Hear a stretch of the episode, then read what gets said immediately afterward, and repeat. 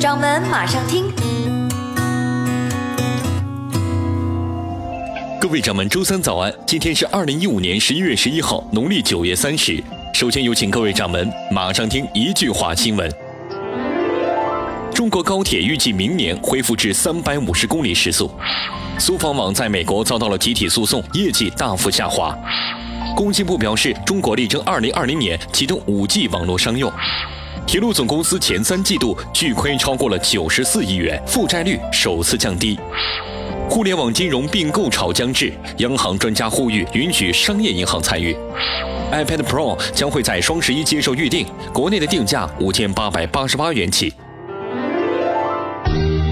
接下来有请各位掌门马上听政策，二海落地。自五中全会公布开放全面二海政策之后，政策到底何时正式的实施，是目前社会关注的焦点问题。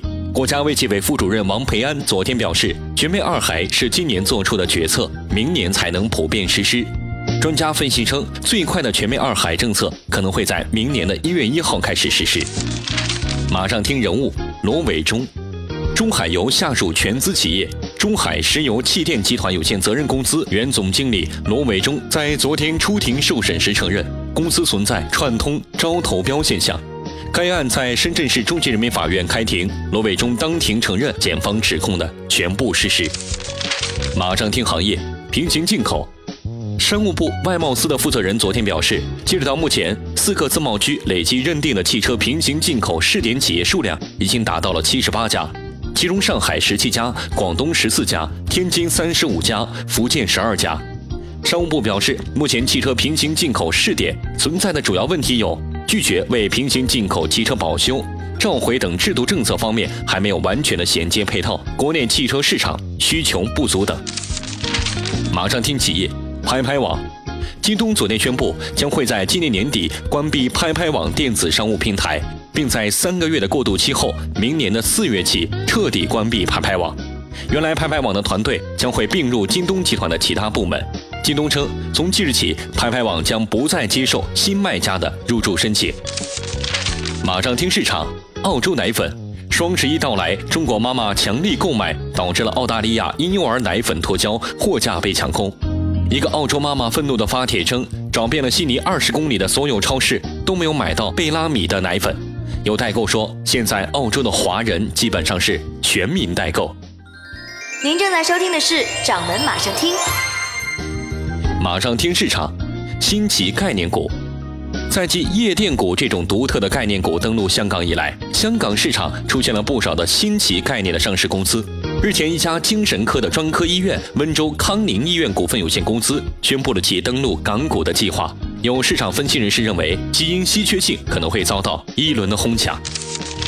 马上听产品，京东白条。京东白条给许多的消费者购物提供了方便，近日却遭到了招行和交通银行的关停。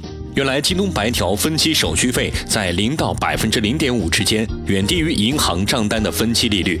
银行方面解释是存在还款时间越长、变数越大的风险，同时利用白条套现的风险更为巨大，也是银行系统无法监控。马上听事件，大众排放门，大众汽车公司日前宣布。作为一个善意的姿态，将向受到柴油排放丑闻影响的美国车主每人赠送一千美元。大众表示，将向美国的环保署正在调查的二点零升排量的柴油车车主给予五百美元的维萨预付卡和价值五百美元的经销商的积分，以及三年的免费路边的援助服务。马上听市场，比特币，在一三年引起轰动之后，虚拟货币比特币在去年的负面消息不断。这个曾经的金融明星一度是星光黯淡。不过，从今年的九月以来，比特币开足马力，价格是连涨七周，创了自两年以来最长的连续上涨周期，并且近一个月便价格翻倍。突然飙升的价格引发了多方的猜测。马上听人物刘一谦，佳士得画家与缪斯晚间特拍在纽约的洛克菲勒中心举锤。最受瞩目的莫迪利安尼，作于一九一七年到一八年的侧卧的裸女，成交价达到了一亿七千万美金，约合人民币十点八四亿元，创造了莫迪利安尼作品拍卖的新纪录。而买家是上海的著名收藏家刘一谦。好的，以上是今天马上听的全部内容，更多精彩，欢迎您下载掌门应用。